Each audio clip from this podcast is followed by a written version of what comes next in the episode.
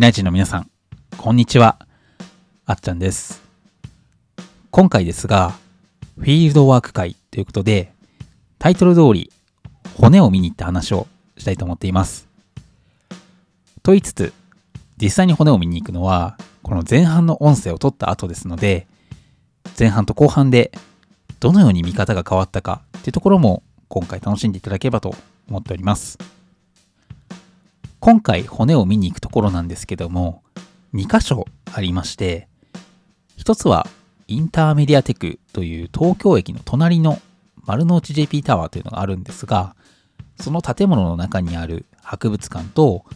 もう一つは骨の博物館という、そのままの名前にはなるんですが、神奈川にある日本大学生物資源科学部博物館というところになります。そもそもなぜこの博物館に行きたかったかというと、きっかけは僕がいつもパワーをもらっている漫画の一つに、ブルーピリオドという漫画があるんですけども、こちら皆さんご存知でしょうか？簡単に内容をご紹介すると、芸術とは無縁だった主人公が日本の芸術の最高学府である東京芸術大学を目指すというような漫画になっておりまして、今回見に行こうと思っているインターメディアテクというところなんですけども、この漫画の5巻に登場をしています。簡単にその話のあらすじをご紹介しますと、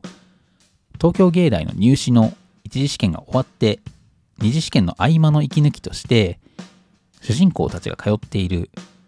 美術予備校の先生に連れて行ってもらうというような回になっているんですが、その骨格標本の展示がなされているようなところになっておりまして、1周目の観覧は楽しむ側として、2周目の観覧は絵を描くものとして取材をしてきてくださいというような課題が出るというようなものになっています。主人公たちはこの課題をもとに帰ってから絵を描いていくというような話になっているんですけども、主人公はこの際に対象物を描くという観点で見つめてみると、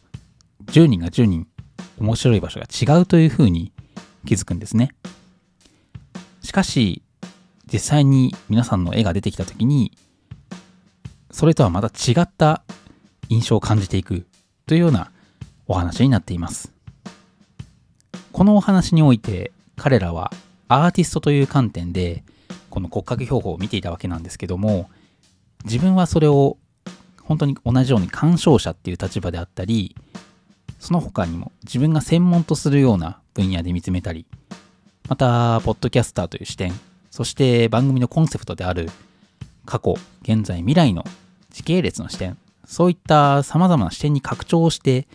同じように骨格標本を見てみたいなというのをもともと思っておりました。そして今回たまたまその骨格標本を見に行くという機会を得ることができましたので今回はその話をしていけたらいいなというふうに思っています。今回念願の骨の博物館を訪れるにあたって改めて事前に骨に対する印象とか骨ってどういったものだっけっていうところを少し思い出してみたいんですが身近なものだと皆さんも食卓に並んでいるところもあると思うんですけどもお魚の骨であったりもちろん僕ら自身の体の中にある骨っていうところもありますし人間とは切っても離せない存在になってるかなというふうに思っています。ただ骨そのものについて考えた時に皆さんはどのくらい骨のことって知ってますか？僕自身今思い当たるもので言うと例えばリン酸カルシウムとタンパク質で骨ができているっていうことであったり骨密度が低いと骨粗鬆症になるよねっていうところぐらいは知ってるんですけどもいやそれ以外のことってあんまり知らないなっていうところを今改めて思っています。骨っていうところについて言うとおそらくそんなことだけではなくてもっと様々な知識っていうところがあったりとか知られていることっていうのは様々にあるはずですし骨の形であったり成分っていうところももっといろんなもので構成されたりしてるのかなというふうに思っています。そんな普段見えないからこそ身近なのに知らない体のパーツだなっていうところを今改めて思っているわけなんですけども人間長い目で生きてる時間を考えた時もしくは生きた後のことを考えた時にはおそらく骨の状態でいることの方が長いので事前に骨について学んでおいた方がいいんじゃないかなっていうところも今思っているところですね。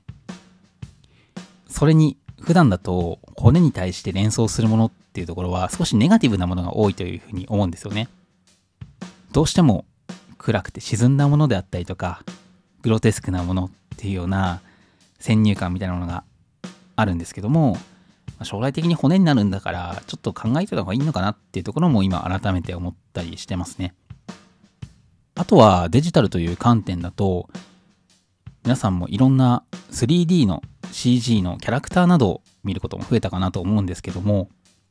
そういった CG のキャラクターの中にはボーンというパーツが入っていたりしますよね。まあ名前の通り骨のように 3D キャラクターの中に配置をして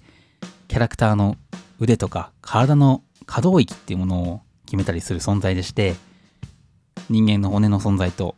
ほとんど同じような役割を担っていますこのような形で骨というものを少し考えてみると人間とは切っても切り離せないはずなのにどうしてもちょっと敬遠しているっていうところもありますので今回骨そのものに着目してこなかった自分に博物館を見に行くことで何か新しい視点を与えてくれるのかなというふうに思っています。ということでこの後実際に骨との対話に出かけていきたいなというふうに思っています。果たしてこれらの少ない知識と先入観はどのようにアップデートされていくんでしょうかでは行っていきたいと思います。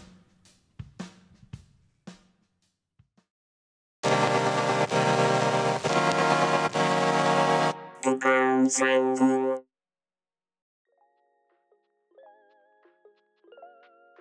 ということで、博物館の方に行ってまいりました。まず、一言言わせてもらうと、行ってきてよかったですね。順番は、神奈川県の方にある骨の博物館が最初で、続いて、東京のインターメディアテクの方に行ってきました。まず、神奈川の骨の博物館の方からなんですけども、こちら大学のキャンパス内にあるということで、当時1日あたりの入場人数が制限されていたということもあって、貸し切り状態で見学することができました。入場の際に気づいたんですけども、骨の博物館という文字の看板の骨という文字なんですけども、こちら骨の形になっていました。ちょっとお茶目で可愛いですね。予定通り1周目は鑑賞、そして2周目はいろんな視点で思いを巡らせてみることにしました。建物に入ってまず出迎えてくれたのが巨大なサイ、ラクダ、アフリカゾウ、キリンの骨格標本でした。いや、見た瞬間思わずでかいって小声で言ってしまうほど存在感のある姿に興奮してしまいました。展示ではたくさんの動物の骨格標本があったんですけども、すべて網羅していくと時間かかってしまうので、印象に残ったものを今回はいくつかピックアップして紹介していきたいと思っています。まず最初は白菜ですね。こちらは展示の一番前にあったものになるんですけども、これはですね、恐竜です。恐竜の骨格ですって言われたら信じるぐらい立派な角、そしてどっしりとした体が目の前に展示されておりました。そしていきなり最初から先入観を破壊されたポイントになるんですけど、めちゃくちゃ標本から生を感じるんですね。魂がないのに、そこに魂が宿っているかのように、生き生きとしてるというか、今にも動き出しそうな展示だったんですね。まず最初の段階で骨に対するポジティブな印象っていうところを感じることができました。続いては、隣に展示されていたラクダですね。このラクダの展示で気になったところは、足がすごい遅いなっていうところです。すごく貧弱な印象を受けたんですけども、よくこんなので人を乗せられるなっていうところを改めて思いましたね。この貧弱な足と対照的に首周りであったり背骨の方はむしろ骨が太かったりしてですね、これも意外な発見でした。特に首周りの骨が特徴的な形をしていて、ちょうど喉の管が通る部分、あの、本当に喉仏っていうんですかね。そういったあの、連結してる部分のところの骨なんですけど、少し鍵爪のような形のくの字の骨になっていて、尖っていました。おそらく喉を保護する役割だと思うんですけども、こんな骨がラクダにあるなんて知らなかったので、少し意外でした。続いては、アフリカゾウになるんですけども、いや、これも見た瞬間、頭でかっていう風になりましたね。こんなでかい頭蓋骨が頭の中に入ってるのかっていう風に、まず驚かされました。そして、その頭の頭蓋骨とは対照的に、首周りの骨はそんなに体に対しては太くないので、よくこの骨で頭蓋骨支えていたなっていう風に見えましたね。そして全体的に骨がすごく太いです。びっくりするぐらい太いです。これは切られたらひとたまりもないなっていう風に感じるほどでしたね。きっと組み立てるのも大変だったんじゃないかなという風に思いました。そして続いて、ハリネズミですね。皆さんはハリネズミの骨格標本って見たことありますか？多分あまり見たことないかなっていうふうには思うんですけど、その生体の時っていうのはすごい背中トゲトゲしてて、ぽちゃっと可愛い印象なんですけど、骨格だけを見ると、ネズミでしたね。この骨格から背中にあのようなトゲトゲの針があるっていう風に想像するのは、きっと難しいんじゃないでしょうか。すごく骨格標本と実物のギャップが激しい動物だなというふうに感じました。このように骨格標本から実物をイメージするのが難しいものですから、きっと今、恐竜の復元を頑張れている方もいるかなと思うんですけども、生きていた時の姿って、実はもっとカラフルだったり、このハリネズミのようにトゲがあったりとかですね、かなりいろんな姿を実はしていたんじゃないかなっていうところに思いを馳せることもできたりもしました。このように骨格と実物のイメージが強い動物もいたので、いやー動物って不思議だなっていうのを思いましたね。続いては海のエリアになるんですけども、黒ピンククジラっていうクジラの展示がされていました。こちらなんですけど、顔の骨格を正面から見ると、すごく流線的で機械的な形をした骨格をしていて、なんかどっかでこんな形のもの見たことあるなっていうふうにしばらく考えていたんですけど、なんでしょうかね。一番近いもので言うと、レーシングカーとかかなっていうのを当時感じていたように思います。なんだか動物的な骨格というよりは、機械的な流線形の骨格ということで、少し動物とのギャップがあったようなパーツの一つでした。そしてこのクジラのもう一つ特徴的な部分として、足の部分ですね。おそらく生体の時にはその足のパーツって見えるようなとこないような気もするんですけど、背骨とかから少し独立して足回りの部分に骨が2個ちょんちょんと生えているというふうに展示がされていました。普通って骨同士って隣接して生えていたりとか、つながってることが多いじゃないですか。こういった形でつながってない骨があるということは、今回新しい発見の一つだったかなというふうに思っています。そして個別の動物としてもう一個最後に話しておきたいのは、ゴマフアザラシですね。多分皆さんもご存知だと思うんですけども、ゴマフアザラシといえば、あの、つぶらな瞳で、ふわふわの可愛いイメージを思い出されるかなと思うんですけども、あの動物、一肌脱いだら、骨はゴリッゴリでしたね。いや、これはすごいギャップありました。やっぱりトドとかオットセイに近いっていうのもあってか、骨は本当にすごいしっかりしてましたね。これはやはり骨格標本を見たからこそ知ることのできた発見だったかなというふうに思っています。あともう一個だけ個別ではないんですけども、今回骨格展示の中で初めて知ったのが透明標本というものです。これはですね、小さい動物の観察をするときに解剖とか大変じゃないですか。例えば金魚とかそういったイメージしていただければいいんですけど、小魚とかっていうのはなかなか軟骨とか小さな骨で構成されてるので、バラバラに分解して復元するのっておそらくすごい難しいんですよね。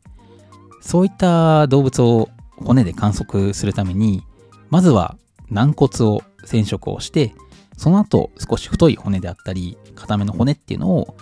別の色で染めるということで、生きてきた形の時と同じように立体的な形で骨格を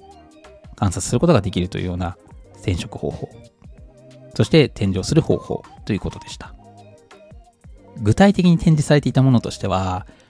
小魚、ハゼとか、まあ、そういったサイズのものですね。10センチぐらいの魚であったりとか、あとは赤ちゃんのラットとかですね。そういったものの展示があったんですけども、イメージとしては、皆さん、深海生物、イメージしていただければいいんですけど、透明な体のパーツで、それぞれの管であったり、そういったものが染色されている形で、暗闇で光ってるような、一つの芸術作品を見ているような形でした。まあ、そういったわけで、一周目の鑑賞を振り返ってみますと、骨というもののこれまでのイメージとギャップを改めて認識することができました。やはり生きていた時とギャップがあるものとしては、色合いの違いであったり、表面のざらつきですよね。これはやはり実際に骨を見ないとわからないものだったかなというふうに思っています。そしてもう一つ気づきとしては、ほとんどの動物であったり、哺乳類というものは、骨自体のパーツは同じなんですけども、それぞれの動物が環境であったり、それぞれが動きやすいように骨のパーツを変形させているということを感じまして、人間と同様に骨の構成パーツは同じなんだけど、形を変えただけっていうと、なんだか少し他の動物との親近感というか、安心感みたいなものがありました。あともう一つとしては、骨の標本を組み立てるのってめちゃくちゃすごいんだなっていうところを感じました。この展示されている動物たちの骨格の姿勢っていうんですか？その展示の形態っていうのは、その動物らしさが生えている、生き生きとした姿勢になっているように感じましたので、いやー、組み立てられた方ってすごいんだなっていうのを改めて感じました。そんなことを感じながら2週目の方に突入していきました。2週目では IT であったり、ポッドキャスト、そして現在、過去、未来みたいな少し引いた視点、もしくは他の角度から骨格標本っていうものを見つめてみることにしました。まず、そういった別の視点で見る前に気づいたんですけど、意外と見逃しの展示多かったですね。実は天井に展示がされていたりとか、角にあった天井をスルーしていたとか、そういった形で気づかなかった標本がいくつかあったりしました。普段の鑑賞ももしかしたらそうだったのかもしれませんが、鑑賞するという風に言って、こう目の中にこう光として入ってくるんですけど、無意識に通り過ぎて見ている展示作品っていうのは意外とあるんでしょうね。まあ、そう考えると、これまでいろんな美術館とか博物館見てきましたが、もしかしたらもったいないことをしたのかなっていうのも感じました。この2週目で改めて別の視点で感じたことがいくつかあってですね。一つは、ここにある骨格っていうものは、最終形態ではないんだよなっていうところです。これ何が言いたいかというと、ここに展示されている骨格というのは、あくまでも2023年からせいぜい100年、200年前っていうような数百年のスケールで見た動物の姿であって、これっていうのは、例えば恐竜の過去の時代とかになってくると、その時の時代での環境に適した姿であったように、この現代に生きている動物、もしくは展示されている動物っていうのは、この時代に適したっていうだけに過ぎないんですよね。だから、ここにいる動物たちのいくつかは、この先も骨格を変えていくっていうところに改めて気づきました。そういった意味では、やはり人間がこの今の動物たちを記録していくっていう行為が進化の先にどうなるのかっていうところを未来の皆さんに気づいていただけるきっかけになると思うので骨格ってちゃんと残していかないといけないんだなっていうところを感じました。そして2つ目なんですけども剥製であったり標本ってものに命を宿す行為って鑑賞するだけだとなかなか気づかないんですけども大事なんだなっていうところに気づくことができました。これどういうことかというと今回骨格標本だけではなくてですね普通の剥製とかも展示されていたわけなんですけども展示されている動物たちみんな生命を感じるこれ最初も言いましたけども生き生きとした雰囲気があるんですよね。こういう形で見ると、死体ではなくて、剥製や標本であるってことは、どういうことなのか。それは死んでもなお、そこに生命が宿っていて、物ではなくて命であるっていうところが残っているっていうこともやっぱり大事なんだなっていうのを感じたわけなんですよね。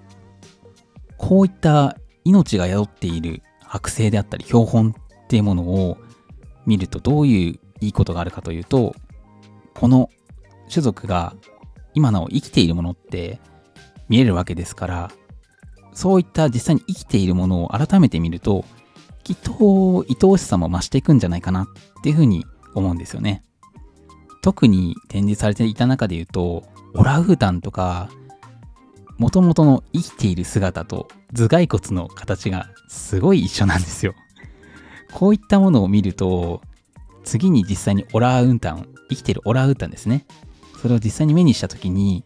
こいつらは骨まで同じ形なんだなとか思っていると、人一倍なんか愛おしさみたいなのを感じるんじゃないかなっていうのを思いました。そして最後 AI の視点で思ったことなんですけども、骨格とかそういったものの予測っていうのはできるかもしれないんですけど、骨格っていうものを復元するっていうのは AI にはしばらくできないんだろうなっていうところですね。これどういうことかというと、骨格標本になっている状態まで持っていけば、途中の欠損している骨の予測であったり、その動物たちがどういった形で歩いていたり生活していたかっていうのがわかるかもしれないんですけど、バラバラになっている骨を骨格標本に復元するっていう仕事っていうのは、すごく地道で繊細で大変な仕事だと思うんですよね。これっていうのはおそらく人間の重要な仕事として今後も残っていくんじゃないかなというふうに僕は今回感じました。やはり物理的な仕事の中ではまだまだ人間がやっていく仕事っていうのはたくさんありそうですね。まあ、そういったわけで1時間弱ほど骨の博物館を堪能することができました。その後、東京駅に移動をしまして、2軒目のインターメディアテック本命の博物館に向かいました。こちらの建物なんですけども、東京駅の丸の内口から歩いてすぐのところにある建物の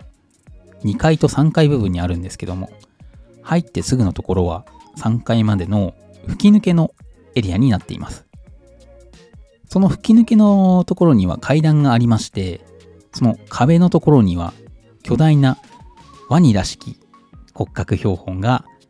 這うように展示がされています。これもめちゃくちゃでかかったですね。そして、この博物館の中なんですけども、暖色の照明が点灯されていまして、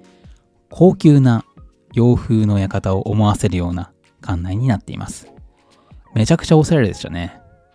本当に映画とかドラマのセットで使われていてもおかしくないようなモダンな雰囲気の建物になっています。そして展示はというと、てっきり骨格標本の展示だけされているのかなというふうに漫画から印象を抱いていたんですけども、そういうわけでもなくてですね、本当に剥製、そして骨格標本の他には昆虫の標本、そして石の方の鉱物、あとは民族文化財、あの、お面とかそういったものを含めなんですけども、そういった文化財的なものであったり、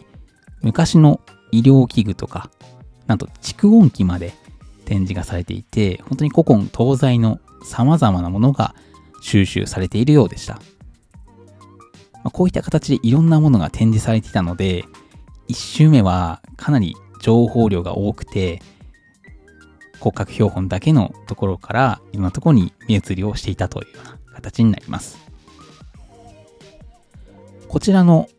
展示なんですけども、骨の博物館との違いとしては、やはり標本であったり、剥製の種類が少し多かったかなという風な印象を受けています。インターメディアテクだけにあったものとしては、例えば馬の骨格標本とか、コウモリの骨格標本っていうのがあったりとか、悪魔のモチーフにもなっているであろうヤギとかガゼルといったものの角っていうものが展示されていたりもしました。あとは、たまたまやってたんだと思うんですけど、企画展がありまして、100年前の魚の骨格の図を描かれた掛け軸みたいなものが展示されていたりしたんですけど、それもすごかったですね。本当に模写の精度がすごく高くて、もう現代の方が描かれたのかなっていうぐらいの遜色ないレベルのものが展示をされていました。あとは骨格標本の中でも人間のレプリカの骨格標本もあったりしまして、これちょっと、おおこれ理科室とかでもあったやつやと思って見てたんですけども、改めて見てみると、他の猿の骨格標本と比較をして、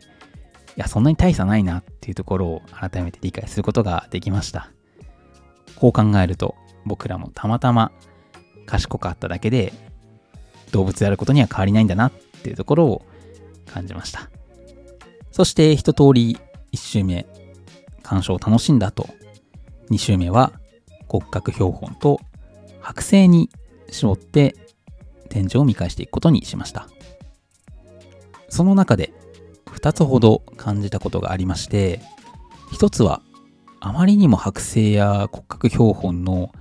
種類が多いな。種類というのは本当に鳥だけを取っても本当に100種類200種類ぐらいあった気がするんですけど、本当にいろんなものが収集されているような印象がありまして、ここに展示されている動物たちというのは、剥製にするために捕まえられてなければいいなというところは一つ感じましたね。当時の動物の姿をそのままの形、もしくは剥製として残すっていうことは、とても重要なことではあるんですが、そのために捕まえてくるのと、すでに育成をしていた動物が亡くなる過程で剥製にしたのでは、やはり意味が違うかなというふうに思っています。昔は娯楽として珍しい動物のハンティングであったり、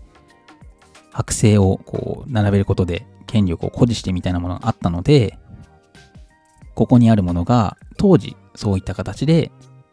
展示がされていて、それを改めて収蔵したっていうのでなければいいなっていうのも一つ思いましたね。そもそもなんですけど、剥製って今後も作る価値あるんですかね？これは少し考えないといけないことだと僕は思っています。というのも、最近だと、動画での保存もできますし、なんなら 3D のスキャンもできますよね。データの観点で言うと、動物の DNA の解析、動物の DNA 解析も進んでますので、剥製っていう形よりは、まあそういった形の方が実は保存としてはいいんじゃないかなっていうのも個人的には思ったりしました。そして2つ目になりますけども、この生物に関する博物館っていうのを今後巨大化させていくことっていうのは、いいことなんだろうかっていうところを疑問に思ったということですね。博物館に収められる動物展示が増えて、博物館大きくなっていくっていうことは、おそらく博物館の外の世界からその動物が徐々に減少したりとか消えていくっていうことをもしかしたら暗示してるんじゃないかなと思っていて今後人間の過ちによって絶滅動物が増えるということは博物館が巨大化することにつながっちゃうんじゃないかなというふうに思いました。もちろん博物館自体については悪いものではないんですけども今後博物館を増やしていくというところになっていくと自然ではその動物を見られなくなっていくっていうことを意味しているんじゃないかなというふうに思っています。だからこそ未来に動物たちをつなげていくという観点ではきちんと動物を保護をしたりとか我々自身が環境を保全しながら生きていくっていうのもやはり大事っていうところを一つ思ったというところになります。もしかしたら、身近で今、いろんな動物いるかなと思うんですけど、例えば犬とか猫とかカラスとかスズメとか、そういった皆さんが目の当たりにしている動物ですら、博物館でしか見られなくなってしまうかもしれないので、我々自身も博物館を巨大化させずに、今あるままで大切に展示がされていてほしいなというふうに思いました。そういった気づきも含め、2件目のインターメディアテクの方も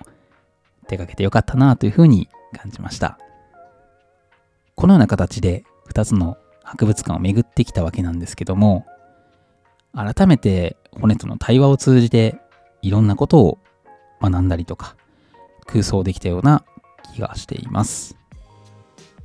骨格標本には命がないんですけど、生き生きとした生命力みたいなものを感じることができたというのは、やはり見たことによるギャップでしたし、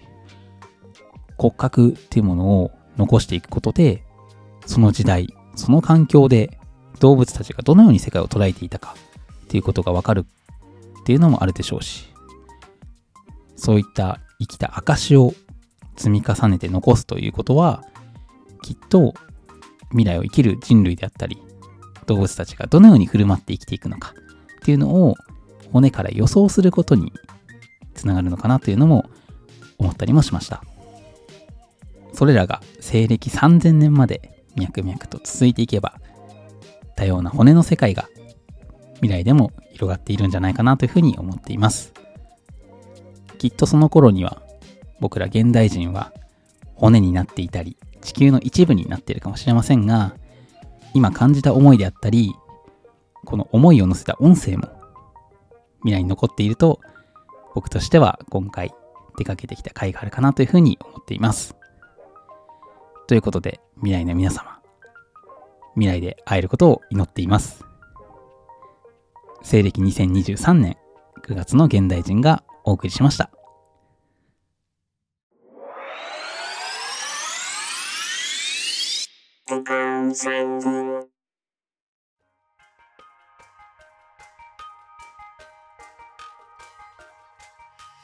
ということでエンディングです。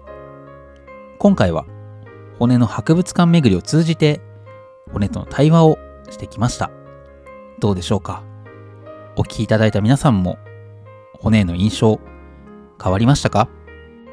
今回ご紹介をした2つの博物館はどちらも無料なのに恐ろしく素晴らしい展示ばかりですので、気になった方はぜひ見に行ってみてください。概要欄の方にもリンクを載せておこうと思っております。番組ではお便りや感想お待ちしております。